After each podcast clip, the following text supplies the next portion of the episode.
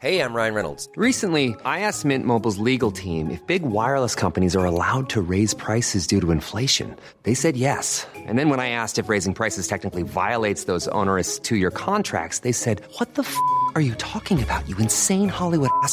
So to recap, we're cutting the price of Mint Unlimited from $30 a month to just $15 a month. Give it a try at mintmobile.com slash switch. $45 up front for three months plus taxes and fees. Promo rate for new customers for limited time. Unlimited more than 40 gigabytes per month. Slows. Full terms at mintmobile.com. Noticias del Heraldo de México.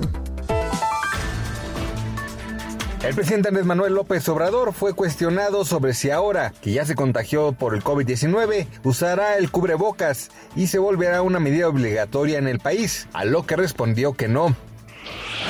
El presidente indicó que ya se encuentra bien y en recuperación tras contagiarse de COVID-19 y destacó que se enfermó porque tiene que trabajar como millones de mexicanos.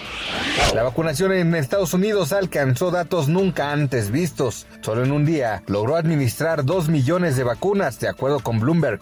Según estos datos, en la última semana se aplicó una media de 1.43 millones de dosis, es decir, que supera el objetivo del presidente Joe Biden, quien inicialmente había prometido un millón de vacunas El peso mexicano opera estable frente al dólar estadounidense durante este lunes 8 de febrero con un tipo de cambio de 20.0695 pesos por dólar. La moneda mexicana se ubicó a la compra en 19.8182 y a la venta en 20.3208 pesos según los principales promedios.